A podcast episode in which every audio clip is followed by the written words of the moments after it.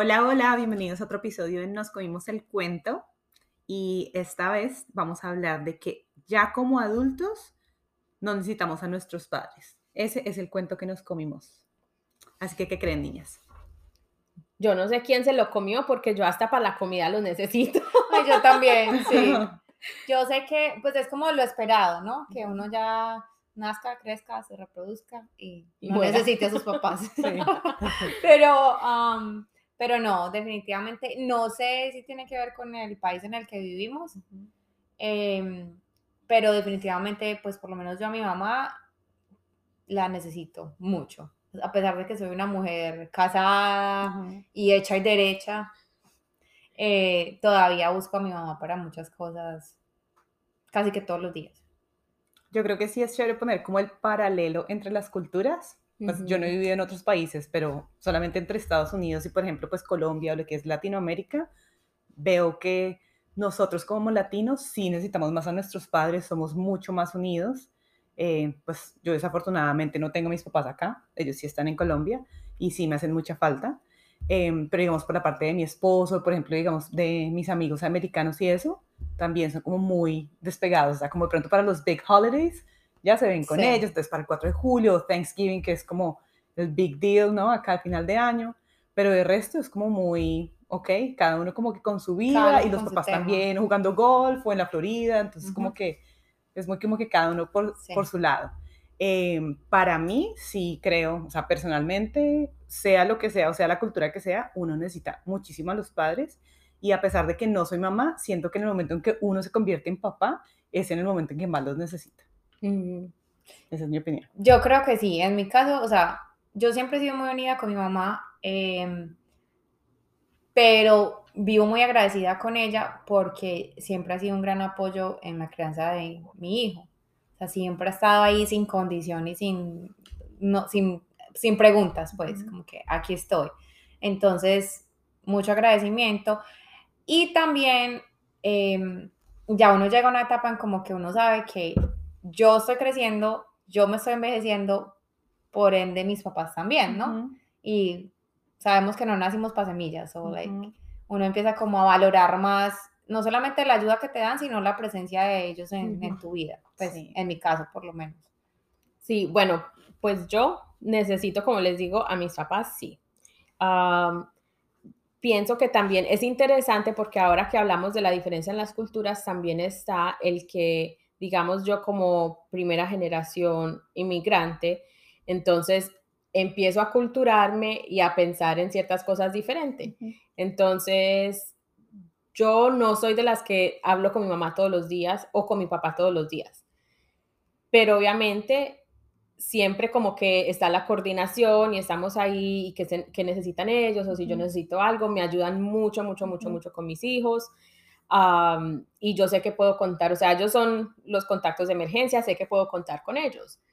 Y cualquier cosa, o sea, no solamente esas necesidades así como logísticas, sino que también las necesidades emocionales, que si necesito un consejo, que si estoy como que no sé qué hacer acerca de esto, será que sí, será que no, o digamos mi papá ya con las cosas más prácticas, de que, ay, es que se me, se me rompió la llave del baño. Entonces, ¿a quién es el primero que llamo? No, es, no es al plomero, no es a nadie más, sino a mi papá. Ah, ya sea que él tenga o no la respuesta, acudo primero a ellos. Pero sí también tengo esa parte de como que tampoco todos los días estamos ahí, ni pienso que los tengo que tener como de, de vecinos para poder estar conectada con ellos. O sea, pero yo pienso que eso va parte en la personalidad y parte también en uno crecer, o sea, como que empezar a crecer y a culturarse, a, a, que uno ve que no todo el resto de las personas están usando a sus papás, digamos, el apoyo de sus papás como uno. Entonces, no sé, como que ver los dos lados de ahí. En mi caso, yo, mi mamá y yo sí somos súper intensas. O sea, yo, yo todos los días salgo del trabajo me monto al carro y automático, pum, llamar a mi mamá. Y eso que vivimos en la misma ciudad, o sea, súper cerquita, no nos vemos todos los días, pero por ley yo salgo del trabajo, le marco, hola mami, ¿cómo estás? ¿Cómo está el trabajo? Y ella me pregunta cómo te fue, pero todos los días sí somos súper intensas como en ese...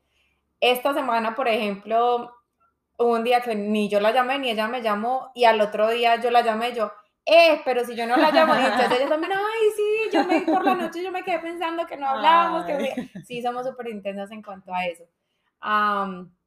y tan intensas que hace como, ah, hubo un tiempo que yo me casé y los primeros años de mi matrimonio vivimos juntos, vivimos con ella. Ya hace un par de años que no vivimos juntos, pero pues vivimos en la misma ciudad. Eh, un domingo me desperté y mi esposo me preguntó, ¿qué quieres desayunar? que vamos allí, vamos allá, no sé qué, no sé cuántas. Yo no, no, no, no quiero esto, no quiero lo otro. Me quedé pensando yo, ay, yo quiero desayuno de mi mami. y él, ay, amor, en serio. Ya me, o sea, literalmente levanté el teléfono y le dije, mami, ¿estás despierta? Sí, ¿qué pasó? quiero desayuno tuyo, quiero arepita con huevitos. Bueno, me voy a bañar y ya voy. Y literalmente vino y nos hizo el desayuno y no sé qué. Entonces, a ese nivel, no nos vemos todos los días, pero sí estamos muy conectadas. Y lo mismo cuando necesitamos un favor. O sea, más que todo es cosas con el niño. Eh, que si lo puedes llevar a la escuela en la mañana, traerá, y ella, como te digo, súper incondicional, siempre está ahí. Ah, pero en esa parte no me he americanizado, soy muy apegada a mi mamá. Y yo pienso que, digamos, por eso yo pienso que parte tiene que ver con la personalidad, porque yo cuando estaba creciendo, yo me acuerdo que yo iba, digamos, a, a quedarme donde mis primas o lo que sea.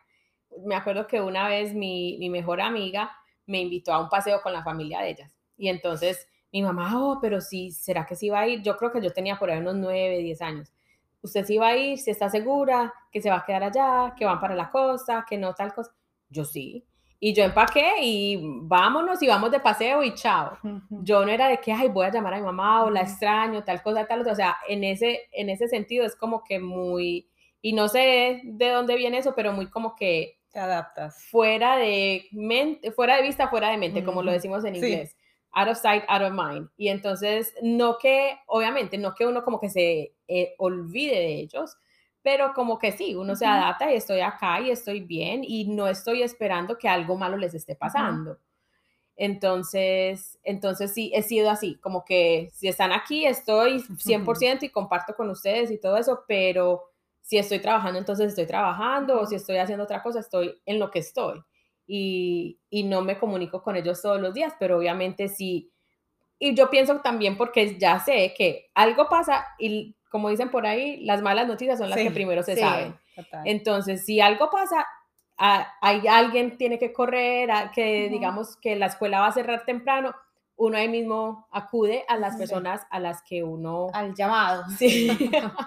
y entonces, por esa parte pero sí también en términos de que, y yo pienso que eso también tiene que ver con cómo ellos se desarrollan como abuelos, porque mis papás siempre han sido personas que me han dicho, yo amo ser abuelo, ser abuela. Entonces, para mí no es como que hay tan conchuda, sino que estoy dejando que ellos también disfruten de ese rol en la vida de mis hijos.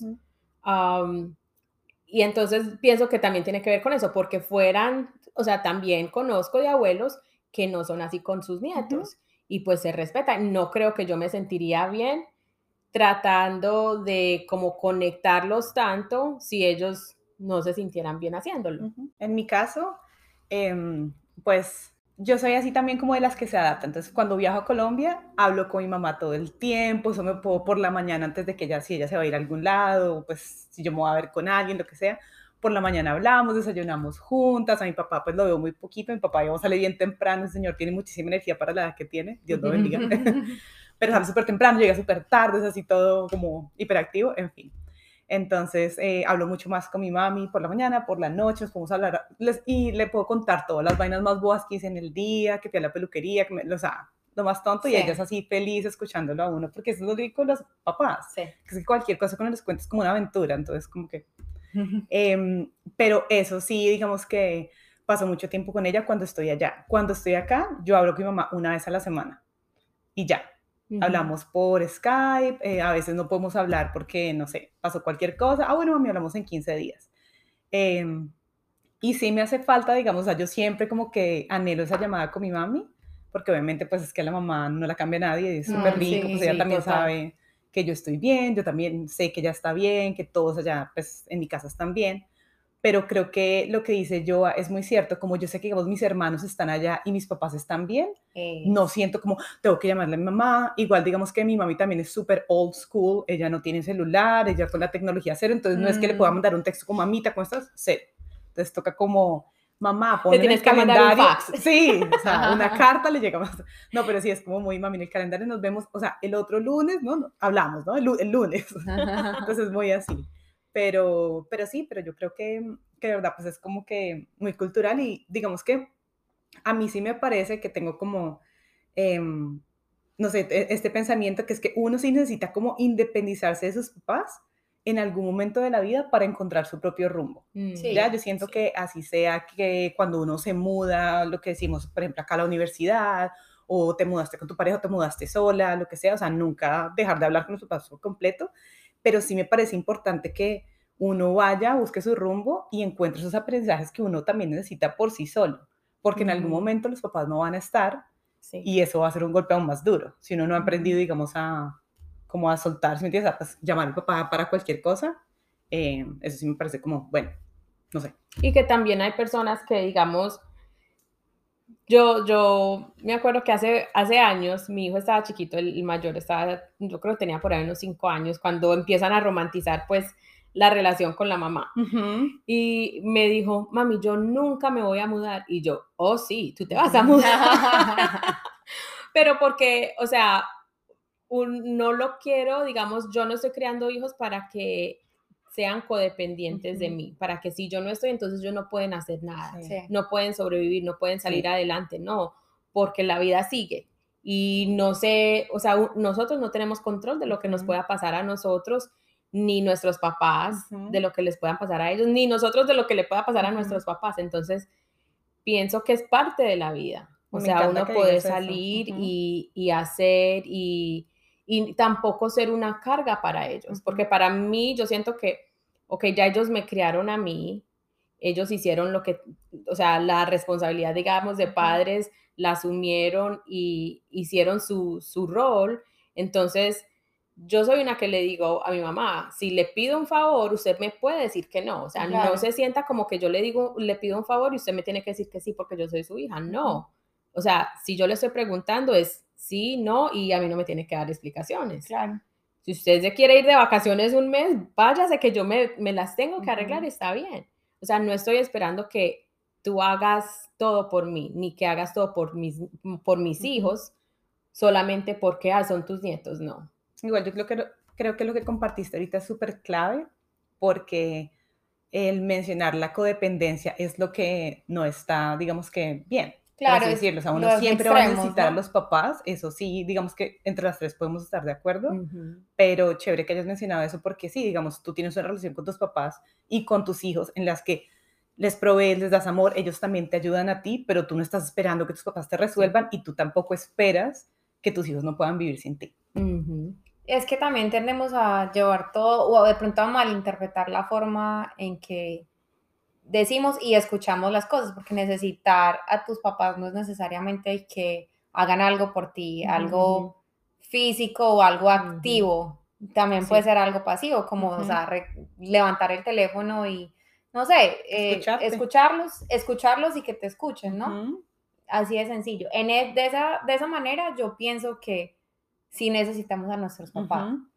Por ejemplo, en tu caso, tú, tú no tienes a tus papás acá, cerca, que es, o sea, se te pinchó una llanta y llamas a tu papá y no. Y ahí está. Nada. Pero el, you know, el cada semana o cada dos semanas, you know, llamarlos y saber que, Ujú. hey, están bien, tarara, yo estoy bien. Esa es una manera de necesitarlos Total. de una manera pasiva, ¿no? Ujú. Ujú.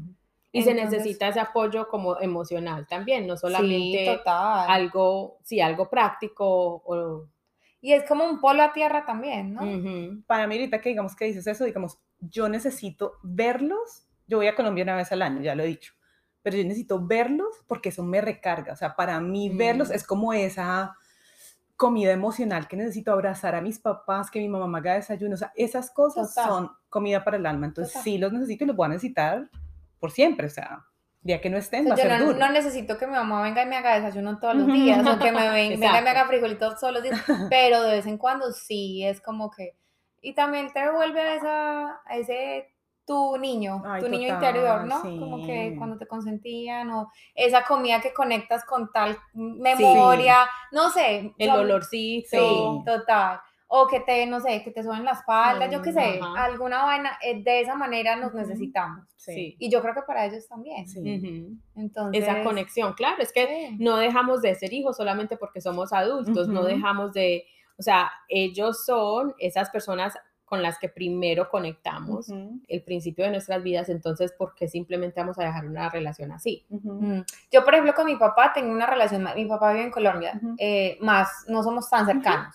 Nos hablamos, nos llamamos, you know, una vez al mes, yo qué sé, y, pero yo trato que cuando lo llamo, él sienta como el amor, sienta el interés, sienta, y, y creo que él de la misma manera, y con eso es suficiente. Sí, Ujú. Al contrario que con mi mamá sí somos más, Sí. como más intensas en ese, en ese cuento. Entonces, y yo creo que, por ejemplo, con mi hijo es lo mismo, somos Ujú. muy, como que muy independientes, Ujú. pero sí tenemos esos momentos en donde como que lo damos todo. Sí, Entonces, pero Pues- lo mismo, o sea, súper rico porque también tienes, digamos, una, a pesar de que es diferente, por ejemplo, digamos, de la mía, porque no tengo a mis papás acá, en tu caso tampoco tienes una relación con codependiente ni con tu mamá ni No. con Sam. claro, Ujú. Exacto. Entonces. Pues yo les cuento una anécdota. Cuando yo estaba en embara- embarazada con Esteban, con mi primer hijo, necesitaba, re que te necesitaba mi mamá, porque por alguna razón ella me hacía el desayuno y yo no lo vomitaba. Yo hacía exactamente el mismo desayuno y lo no. vomitaba. Y, y lo chistoso era que compraba el mismo desayuno en, digamos, en Dunkin' Donuts, que era donde lo compraba, y no lo vomitaba. Pero si yo lo hacía, o sea, iba como por ley de que lo iba a vomitar. Entonces, tan charro, pero, pero sí, y, y que son momentos que, miren, o sea, 14 años después, y eso es lo, lo que uno se recuerda, de que yo sabía que yo me podía despertar, podía ir y mi mamá me hacía el desayuno, y yo sabía que iba a estar bien. Ujú. Súper chistoso porque me hiciste acordar de algo. em, el año pasado, creo que fue el año pasado, mi mamá nos estuvo ayudando en las mañanas con, creo que fue en el verano, con mi hijo. Y mi esposo antes de salir, yo salgo siempre más temprano, Ujú. eh, le decía al niño, ¿quieres que te haga desayuno o que la pita te haga desayuno? Él le dice a mi mamá, la pita. Ah, entonces él siempre decía, la pita, no, la pita, que la pita, la pita. Entonces mi esposo era, eh, pero ¿por qué? ¿Por qué? ¿Por qué? ¿Por qué? Hasta que un día me mandó una foto del desayuno que le servía la pita a Samuel. Entonces me dice, con razón, quiere que la pita venga y le haga desayuno. O sea, una bandeja No. como, o sea, como un rey, pues, ¿En los huevitos, la frutica, el juguito, parce. Entonces me dice mi esposo, con razón, no quiere sino que la abuela le haga el desayuno porque ella lo trata como- Claro. y le llevaba su Ay, bandejita, divino. sí, su bandejita al cuarto y todo, no, pues mejor dicho. Entonces, a mí nos dio mucha risa, pero los dos éramos como que, qué bonito, porque él se va a acordar cuando sea un adulto de que su abuela le llevaba su desayunito así, Sí. ¿me entendés? Entonces, esas son las cosas que le quedan a uno para siempre, sí, o sea, sí. literal para siempre. No, y lo que es esto, no importa la edad que no tengan, no hay nada más rico que los papás lo consientan. Ay, sí, total. Y ahora yo, digamos, mi mamá, cuando, cuando, estamos en la casa, eh, cuando estamos en la casa de mis papás, digamos que amanecemos ahí y estamos pues, mis hijos y yo. Si ella, ella se para y ella hace desayuno, pues obviamente rico, yo me lo como y eso, pero mi mamá es de las que empieza, ¿qué quiere desayunar usted? ¿Y qué quiere desayunar usted? ¿Y qué quiere desayunar usted? Y yo soy ma, o sea, no se estrese, porque a mí como que me carga verla como que estresado, que haga más. Ujú. Ah, pero yo pienso que es importante uno recordar esa otra parte de que es como ese lenguaje del amor a través del servicio. Sí. ah, y que es como ellos se están sintiendo especiales, escuchados, mimados. Pero eso sí les digo a mis hijos, o sea, eh, sean agradecidos, Sí, sean agradecidos porque, am, porque no quiero tampoco que lleguen al otro extremo, como que no, o sea, me tienen que dar lo Ujú. que yo quiero y lo que yo pida y tal cosa y tal otra. Entonces yo pienso que siempre vuelvo a ese balance de que ellos entiendan de que, o sea, ella realmente no tiene que hacer un plato diferente para cada uno, pero si te está haciendo eso, o sea, reconócelo, ayúdale, o sea, ah, valóralo, valora Sí, lo que están haciendo por ti. Total. Ah, en fin, conclusión del tema. Sí, necesitamos a nuestros padres. Sí.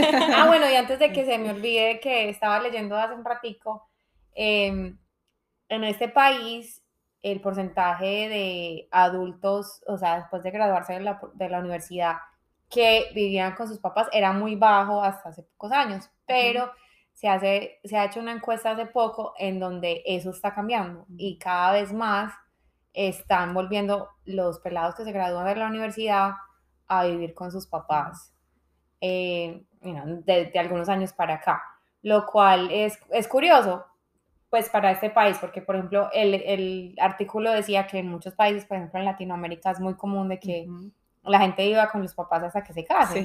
Sí, sí. Y si no se casan, como decía Nati Ajá, ahorita, se quedan ahí se toda la quedan vida. ahí toda la vida. Y Yo es con eso sí no estoy de acuerdo. Pero mucha gente lo hace también por la economía, Total. Sí, sí. porque una casa donde hay varias, varios ingresos, pues, o sea, se pueden lograr más cosas, ¿no? Claro. No necesariamente quiere decir que funciona para todos, que la convivencia es un Sí. tema. ah, Otro cuento. Sí, ese es otro cuento. Pero si, si pueden, lo pueden hacer funcionar en la economía, sí. es se ve. Y yo creo que es parte de esa concientización de que si yo soy un adulto, yo debo de estar trayendo algo a la mesa. Sea que estoy estudiando o soy la persona que limpia la casa mientras estoy tra- buscando trabajo o, o ayudar con las finanzas. O sea, es necesario esos acuerdos para que no volví de la universidad o nunca me fui y estoy esperando que mis papás toda la Sí, vida no. me mantengan. Ahí sí, ese cuento sí no me lo como. No, no, definitivamente no. Así no son cuentos. Sí. Bueno, sí lo pues, cuento patitas para afuera. Sí, no, literal. llámenos, llámenos si eso le está pasando a usted. Pida ayuda. Un 800 nos comimos el cuento. bueno, en ya. fin.